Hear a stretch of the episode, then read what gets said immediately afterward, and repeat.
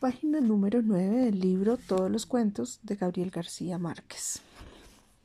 Empezamos con el cuento La tercera resignación, escrito en 1947. Allí estaba otra vez ese ruido, aquel ruido frío, cortante, vertical, que ya tanto conocía, pero que ahora se le presentaba agudo y doloroso, como si de un día a otro se hubiera desacostumbrado a él. Le giraba dentro del cráneo vacío, sordo y punzante. Un panal se había levantado en las cuatro paredes de su calavera. Se agrandaba cada vez más en espirales sucesivos y le golpeaba por dentro, haciendo vibrar su tallo de vértebras con una vibración destemplada, desentonada, con el ritmo seguro de su cuerpo. Algo se había desadaptado en su estructura mental, de hombre firme, algo que las otras veces había funcionado normalmente y que ahora le estaba martillando la cabeza por dentro con un golpe seco y duro, dado que por unos huesos de mano descarnada, esquelética, y le hacía recordar todas las sensaciones amargas de la vida. Tuvo el impulso animal de cerrar los puños y apretarse la sien brotada de arterias azules, moradas, con la firme presión de un dolor desesperado. Hubiera querido localizar entre las palmas de sus dos manos sensitivas el ruido que le estaba taladrando el momento con su aguda punta de diamante. Un gesto de gato doméstico contrajo sus músculos cuando lo imaginó perseguido por los rincones atormentados de su cabeza caliente, desgarrada por la fiebre.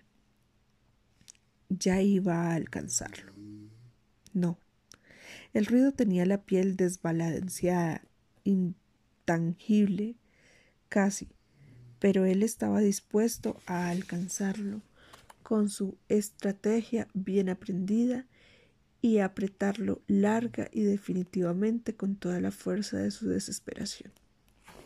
No permitiría que penetrara otra vez por su oído, que saliera por su boca, por cada uno de sus poros o por sus ojos que se desorbitaban a su paso, y se quedaría ciego mirando la huida del ruido desde el fondo de su desgarrada oscuridad.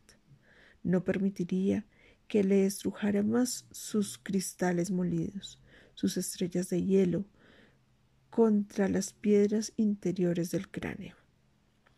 Así era el ruido aquel, interminable, como el golpetear de la cabeza de un niño contra un muro de concreto, como todos los golpes duros dados contra las cosas firmes de la naturaleza. Pero ya no le atormentaría más si pudiera acercarlo, aislarlo, ir cortando contra su propia sombra la figura variable, y agarrarlo, apretarlo, ahora sí definitivamente, arrojarlo con todas sus fuerzas contra el pavimento y pisotearlo con ferocidad hasta cuando ya no pudiera movilizarse verdaderamente, hasta cuando pudiera decir jadeante que había dado muerte al ruido que lo atormentaba, que lo enloquecía y que ahora estaba tirado en el suelo como cualquier cosa común, convertido en un muerto integral. Pero le era imposible apretarse las sienes. Sus brazos se habían reducido y eran ahora los brazos de un enano, sus brazos pequeños, regordetes, aviposos. Tratando de sacudir la cabeza, la sacudió. El ruido apareció entonces con mayor fuerza dentro del cráneo que se había endurecido, agrandado y se sentía atraído con mayor fuerza por la gravedad. Estaba pesado y duro aquel ruido, tan pesado y duro que de haberlo alcanzado y destruido había tenido la impresión de estar deshojando una flor de plomo. Había sentido ese ruido otras veces, con la misma insistencia. Lo había sentido, por ejemplo, el día que murió por primera vez. ¿Cuándo? Ante la vista de un cadáver. Se dio cuenta que era su propio cadáver. Lo miró y se palpó. Se sintió intangible, inespecial, inexistente. Él era verdaderamente un cadáver y estaba sintiendo ya sobre su cuerpo joven y enfermizo el, el tránsito de la muerte. La atmósfera se había endurecido en toda la casa como si hubiera sido rellena de cemento y en medio de aquel bloque, en el que había dejado los objetos como cuando era una atmósfera de aire. Estaba él, cuidadosamente colocado dentro del ataúd de un cemento duro, pero transparente. Aquella vez en su cabeza estaba también ese ruido. Qué lejanes y qué frías sentía las palmas de sus pies. Allá, en el otro extremo del ataúd, donde había puesto una almohada, porque la caja le quedaría aún demasiado grande y hubo que ajustarlo, adaptar el cuerpo muerto a su nuevo y último vestido. Lo cubrieron de blanco y alrededor de su mandíbula apretaron un pañuelo. Se sintió bello, envuelto en su mortaja, mortalmente bello. Estaba en su ataúd, listo a ser enterrado, y sin embargo, él sabía que no estaba muerto, que si hubiera tratado de levantarse lo hubiera hecho con toda facilidad, al menos espiritualmente. Pero no valía la pena, era mejor dejarse morir allí, morirse de muerte. ¿Qué era su enfermedad? Hacía tiempo que el médico había dicho a su madre secamente Señora, su hijo tiene una enfermedad grave. Está muerto. Sin embargo, prosiguió haremos todo lo posible por conservarle la vida más allá de la muerte. Lograremos que continúen sus funciones orgánicas por un complejo sistema de autonutrición. Solo variarán las funciones motrices, los movimientos espontáneos. Sabremos de su vida por el crecimiento que continuará también normalmente. Es simplemente una muerte viva, una real y verdadera muerte. Recordaba las palabras, pero confusas. Tal vez no las oyó nunca y fue creación de su cerebro cuando subía la temperatura en las crisis de fiebre tifoidea. cuando se sumergía en el delirio, cuando leía las historias de los faraones embalsamados. Al subir la fiebre, él mismo se sentía protagonista de ella. Allí había empezado una serie de vacío en su vida. Desde entonces no podía distinguir, recordar cuáles acontecimientos eran parte de su delirio y cuáles de su vida real. Por tanto, ahora dudaba. Tal vez el médico nunca habló de esa extraña enfermedad, enfermedad de muerte viva. Es ilógica, paradojal, sencillamente contradictoria, y eso lo hacía sospechar ahora que efectivamente estaba muerto de verdad, que hacía 18 años que lo estaba. Desde entonces, en el tiempo de su muerte tenía siete años, su madre le mandó hacer un ataúd pequeño, de madera verde, un ataúd para niño. Pero el médico ordenó que le hicieran una caja más grande, una caja para un adulto normal, pues aquella pequeña podría atrofiar el crecimiento y llegaría a ser un muerto deforme o un vivo anormal. O la detección del crecimiento impediría darse cuenta de la mejoría. En vista de aquella advertencia, su madre le hizo construir un ataúd grande para un cadáver adulto y lo colocó tras almohadas a los pies con el fin de ajustarlo. Pronto empezó a crecer dentro de la caja, de tal manera que cada año podría sacarse un poco de lana a la almohada extrema para darle margen al crecimiento. Había pasado así media vida, 18 años, Ahora tenía 25 y había llegado a su estatura definitiva, normal. El carpintero y el médico se equivocaron en el cálculo e hicieron el ataúd medio metro más grande. Supusieron que él tendría la estatura de su padre, que era un gigante semibárbaro. Pero no fue así. Lo único que de él heredó fue la barba poblada, una barba azul, espesa, que su madre acostumbraba arreglar para verlo decentemente dentro de su ataúd. Esa barba le, estaba terriblemente en los días de calor. Pero había algo que le preocupaba más que ese ruido. Eran los ratones. Precisamente cuando niño, nada había en el mundo que le preocupara más, que le produjera más terror que los ratones. Y ahora, precisamente, esos animales asquerosos, los que había acudido al olor de las bujías que ardían a sus pies. No había roído sus ropas, ya habían roído sus ropas y sabía muy pronto empezarían a roerlo a él, a comerse su cuerpo. Un día pudo verlos, eran cinco ratones lucios, resbaladizos, que subían a la caja por la pata de la mesa y lo estaban devorando. Cuando su madre lo, advirtiera, no quedaría ya de él sino los escombros, los huesos duros y fríos. Lo que más horror le producía no era exactamente que lo comieran los ratones. Al fin y al cabo podría seguir viviendo con su esqueleto.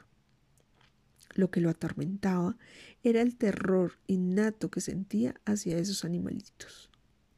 Se le erizaba la piel con solo pensar que esos seres velludos que recorrían todo su cuerpo, que penetraban por los pliegues de su piel y le rozaban los labios con sus patas heladas, uno de ellos subió hasta sus párpados y trató de roer su córnea.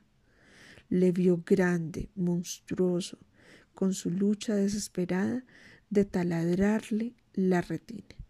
Creyó entonces una nueva muerte y entregó todo entero a la inminencia del vértigo. Recordó que había llegado a la mayoría de edad. Tenía 25 años y esto significaba que no crecería ya más. Sus facciones se volverían firmes y serias, pero cuando estuviera sano no podría hablar de su infancia. No la había tenido. La pasó muerto. Su madre había tenido rigurosos cuidados durante el tiempo que duró la transición de la infancia a la pubertad. Se preocupó por la higiene perfecta del ataúd, por la habitación en general. Cambiaba frecuentemente las flores de los jarrones y abría las ventanas todos los días para que penetrara el aire fresco. Con qué satisfacción miró la cinta metálica en aquel tiempo, cuando después de medirlo comprobaba que había crecido varios centímetros. Tenía la maternal satisfacción de verlo vivo. Cuidó asimismo de evitar la presencia de extraños en la casa. Al fin y al cabo era desagradable y misteriosa la existencia de un muerto por largos años en una habitación familiar. Fue una mujer abnegada, pero muy pronto empezó a ceder su optimismo. En los últimos años la vio mirar con tristeza la cinta métrica. Su niño no crecía ya más. En los meses pasados no progresó el crecimiento un milímetro siquiera. Su madre sabía que iba a ser difícil ahora encontrar la manera de advertir la presencia de vida en un muerto querido. Tenía el temor de que una mañana amaneciera realmente muerto, y tal vez por eso aquel día él pudo observar que se acercaba a su caja discretamente y olfateaba su cuerpo. Había caído en una crisis de pesimismo. Últimamente descuidó las atenciones y ya ni siquiera tenía la precaución de llevar la cinta métrica. Sabía que ya no crecería más y él sabía que ahora estaba realmente muerto. Lo sabía por aquella apacible tranquilidad con que su organismo se dejaba llevar. Todo había cambiado intempestivamente. Los latidos imperceptibles que sólo él podía percibir se habían desvanecido ahora de su pulso. Se sentía pesado, atraído por una fuerza reclamadora y potente hacia la primitiva distancia de la Tierra. La fuerza de gravedad parecía atraerlo hacia un poder irrevocable. Estaba pesado como un cadáver positivo, innegable, pero estaba más descansado así. Ni siquiera tenía que respirar para vivir su muerte. Imaginariamente, sin tocarse, recorrió uno a uno cada, cada uno de sus miembros. Allí, sobre una almohada dura, estaba su cabeza, levemente vuelta hacia la izquierda. Imaginó su boca entreabierta por la delgada orilla del frío que le llegaba a la garganta del granizo. Estaba tronchado como un árbol de veinticinco años.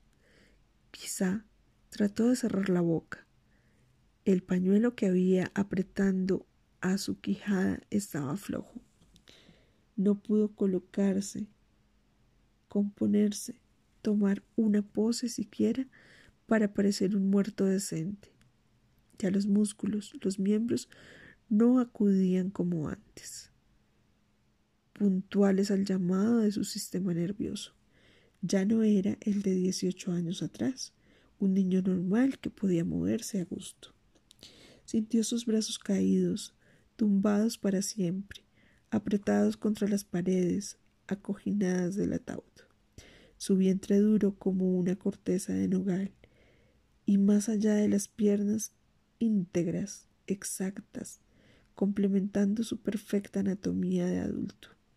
Su cuerpo reposaba con pesadez, pero apaciblemente, sin malestar alguno, como si el mundo se hubiera detenido de repente y nadie interrumpiera el silencio, como si todos los pulmones de la tierra hubieran dejado de respirar para no interrumpir la liviana quietud del aire.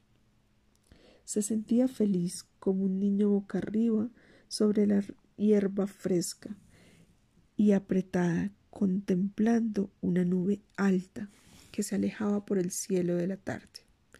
Era feliz, aunque sabía que estaba muerto,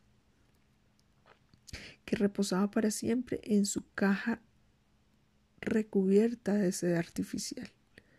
Tenía una gran lucidez, no era como antes, después de su primera muerte, en que se sintió embotado, bruto, las cuatro bujías que habían puesto en derredor suyo y que eran renovadas cada tres meses empezaron a agotarse nuevamente, precisamente cuando iban a ser indispensables. Sintió la vecindad de la frescura en las violetas húmedas que su madre había llevado aquella mañana. La sintió en las azucenas en las rosas, pero toda aquella terrible realidad no le causaba ninguna inquietud. Lo contrario, era feliz allí, solo con su soledad. ¿Sentía miedo después? ¿Quién sabe? Era duro pensar en el momento en que el martillo golpeara los clavos sobre la madera verde y crujiera el ataúd bajo la esperanza segura de volver a ser un árbol.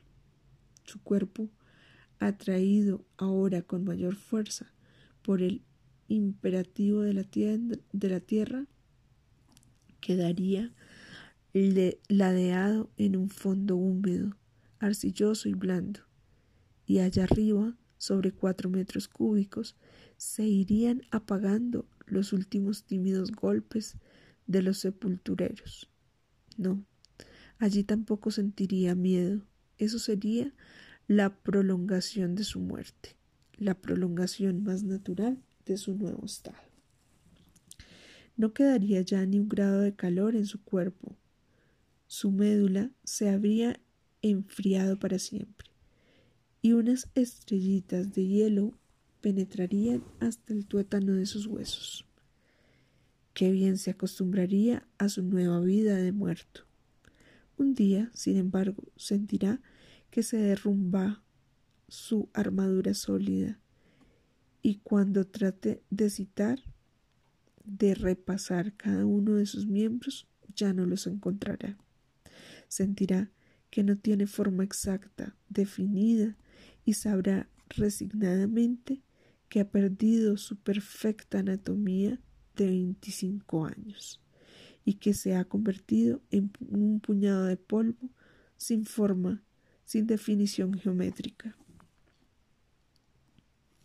En el polvillo bíblico de la muerte, acaso sienta entonces una ligera nostalgia, nostalgia de no ser un cadáver formal, anatómico, sino un cadáver imaginario, abstracto, armado únicamente en el recuerdo borroso de sus parientes. Sabrás entonces que va a subir por los vacíos, por los vasos capilares de un manzano y a despertarse mordido por el hambre de un niño en una manzana otoñal.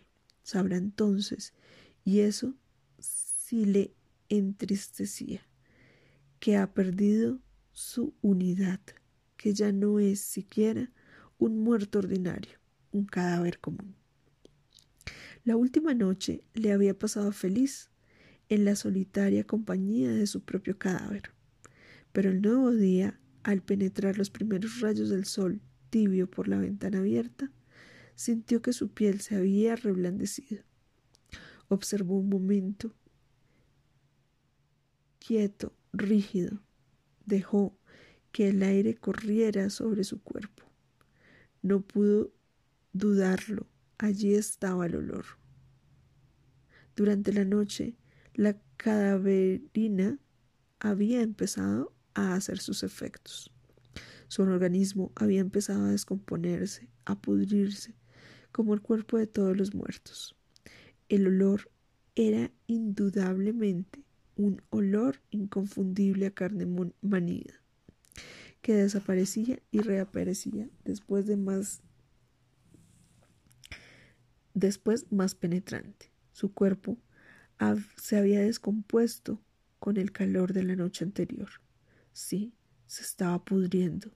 Dentro de pocas horas vendría su madre a cambiar las flores, y desde el umbral de la azotaría el tufo de la carne descompuesta.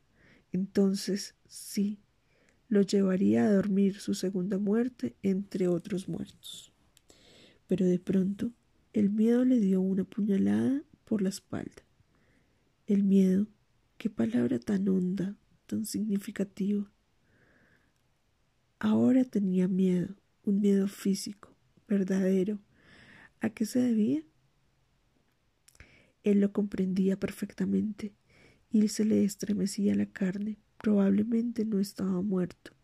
Lo habían metido allí, en esa caja que ahora sentía perfectamente blanda, acolchada, terriblemente cómoda, y el fantasma del miedo le abrió la ventana de la realidad. Lo habían enterrado vivo.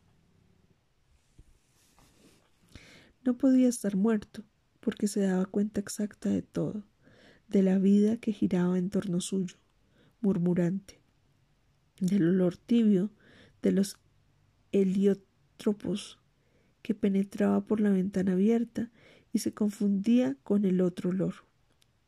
Se daba perfecta cuenta del lento caer del agua en el estanque, del grillo que se había quedado en el rincón y seguía cantando, creyendo que aún durara, duraba el la madrugada. Todo le negaba su muerte, todo menos el olor. Pero ¿cómo podía saber que ese olor era suyo? Tal vez su madre había olvidado el día anterior cambiarle el agua de los jarrones y los tallos estaban pudriéndose. O tal vez el ratón que el gato había arrastrado hasta su pieza se descompuso con el calor. No, el olor no podría ser de su cuerpo. Hacía unos momentos estaba feliz por su muerte, porque creía estar muerto, porque un muerto puede ser feliz con su situación irremediable, pero un vivo no puede resignarse a ser enterrado vivo. Sin embargo, sus miembros no respondían a su llamado. No podía expresarse, y era eso lo que le causaba terror, el mayor terror de su vida, de su muerte, lo que enterraría, lo enterraría vivo. Podrían sentir, darse cuenta del momento en que clavaran la caja. Sentiría el vacío del cuerpo suspendido en hombros de sus amigos, mientras su angustia y su desesperación se irían agrandando a cada paso de la procesión. Inútilmente tratará de levantarse, de llamar con todas sus fuerzas desfallecidas, de golpear por dentro del ataúd oscuro y estrecho para que supieran que aún vivía, que iban a entregarlo vivo. Sería inútil. Allí tampoco responderían sus miembros al urgente y al último llamado de su sistema nervioso. Oyó ruidos en la pieza continua. ¿Estaría durmiendo? ¿Habría sido una pesadilla toda esa vida de muerto? Pero el ruido de la vajilla no continuó. Se puso triste y quizás tuvo disgusto por ello. Hubiera querido que todas las vajillas de la tierra se quebraran de un solo golpe, allí a su lado para despertar por una causa exterior, ya que su voluntad había fracasado. Pero no, no era un sueño. Estaba seguro de que, de haber sido un sueño, no habría fallado el último intento de volver a la realidad. Él no despertaría ya más. Sentía la blandura del ataúd y el olor había vuelto ahora con mayor fuerza, con tanta fuerza que ya no dudaba de que era propio su olor. Hubiera querido ver aquí a sus parientes antes de completar de completar hubiera querido ver allí a sus parientes antes de que comenzara a deshacerse y el espectáculo de la carne putrefacta les produjera asco. Los vecinos hubieran huirían espantados del féretro con una con un pañuelo en la boca. Escupirían. No, eso no. Era mejor que lo enterraran. Era preferible salir de eso cuanto antes. Él mismo quería ahora desahogarse de su propio cadáver. Ahora sabía que estaba verdaderamente muerto, o al menos inapreciablemente vivo. Daba lo mismo. De todos modos, persistía el olor. Resignado, oiría las últimas oraciones, los últimos latinajos mal respondidos por los acólitos. El frío lleno de polvo y de huesos del cementerio penetra hasta sus huesos. Tal vez disipe un poco ese olor. Tal vez, quién sabe, la inmundicia del momento le haga sentir de ese letargo, le haga salir de ese letargo. Cuando se, se sienta nadando en su propio sudor, en un agua viscosa, espesa, como estuvo nadando antes de nacer en el útero de su madre, tal vez entonces esté vivo. Pero estará ya tan resignado a morir que acaso muera de resignación. Bueno, aquí terminamos en la página 18 nuestro primer cuento. Nos vemos mañana. Hasta mañana.